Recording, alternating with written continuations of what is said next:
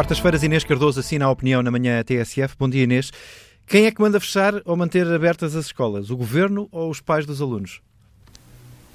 Bom dia. É uma pergunta curiosa porque oficialmente a Confederação de Pais até se tem vindo a manifestar pela manutenção das escolas abertas. A verdade é que se criou uma onda de discussão em torno deste assunto uh, que, de acordo com alguns exemplos que vamos tendo, mostra que há um, alguns movimentos locais, informais, de alguma insegurança por parte dos pais que depois pode acabar por influenciar estas decisões. Eu pegaria no exemplo de Tavira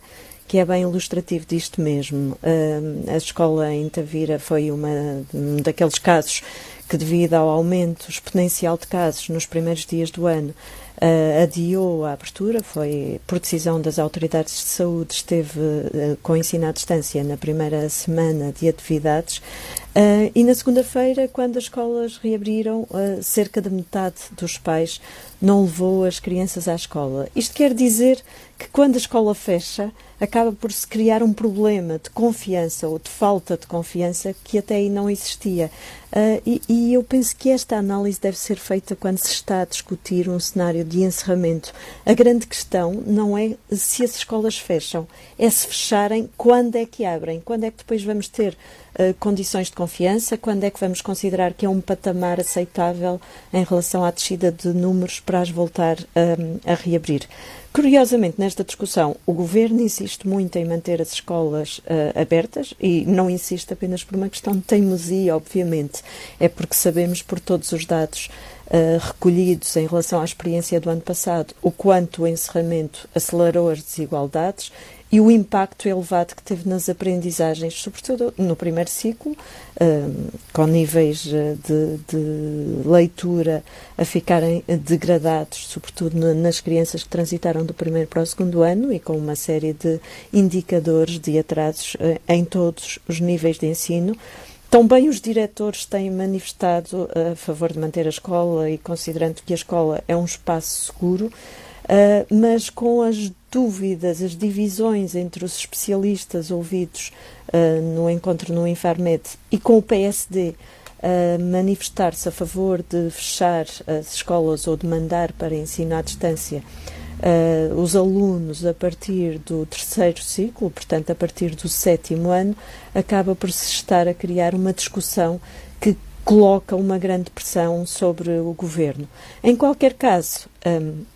ainda que seja de facto um, importante ter uma grande ponderação nesta discussão, uh, porque não há dados que apontem para que as escolas sejam um foco de contágio, por um lado, e por outro lado, é preciso medir o impacto desta decisão, não apenas na saúde, mas em tudo o que são os impactos sociais desta medida e aquilo que representa para o futuro das nossas crianças e jovens. Um, e diria que ajuda muito se o governo der instrumentos de segurança reforçados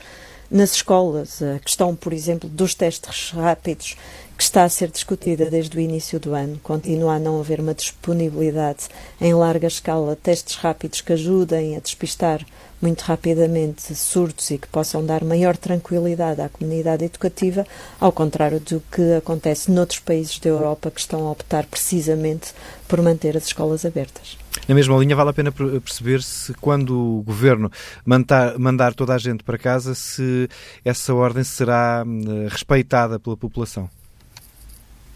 Exato, é que uma coisa é o governo mandar ficar em casa, outra coisa é as pessoas ficarem. E temos alguns indicadores uh, que demonstram que pode haver o risco de, nesta fase, um confinamento geral não ter os efeitos que são desejáveis, ou, ou seja, o pior que poderá acontecer, tanto para a nossa economia como para uh, tudo o que socialmente um confinamento representa de penalizador, uh, o pior que pode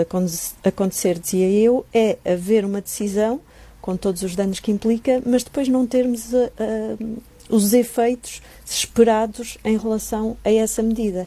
E se olharmos para dados como os que foram apresentados no encontro de especialistas em relação ao uso da máscara de proteção, que nas semanas coincidentes com o Natal e o Ano Novo um, tiveram um decréscimo, ou seja, num inquérito que foi feito, um, muitas pessoas uh, reportaram que estavam a reduzir o uso de, de máscara quando contactando com pessoas que não as do agregado familiar, passou de 86,7% o número de pessoas que usava na semana de 28 de novembro a 11 de dezembro para 76,3% nas semanas entre o Natal e o Ano Novo. Se a isto juntarmos outro indicador, que é o de mobilidade, de acordo com a consultora PSE, especializada em ciência de dados,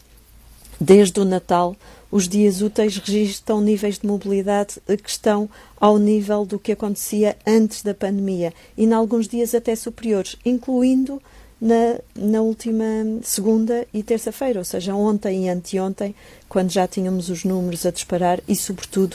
uh, os números da mortalidade particularmente assustadores. Ou seja, Uh, o, que demonstra, um, o que demonstram estes indicadores em relação àquilo que está a ser o comportamento dos portugueses, a mobilidade, um, a quantidade de pessoas que continua a sair para trabalhar, para, para, ir levar os filhos à escola, para se deslocar, para fazer compras, uh, o que demonstra precisamente é que, apesar de estarmos todos assustados com o que os números nos vão mostrando, isso não está a ter um impacto direto nos comportamentos e na forma como saímos de casa e nos movemos fora de casa. Inês Cardoso, a opinião na manhã TSF, às quartas-feiras.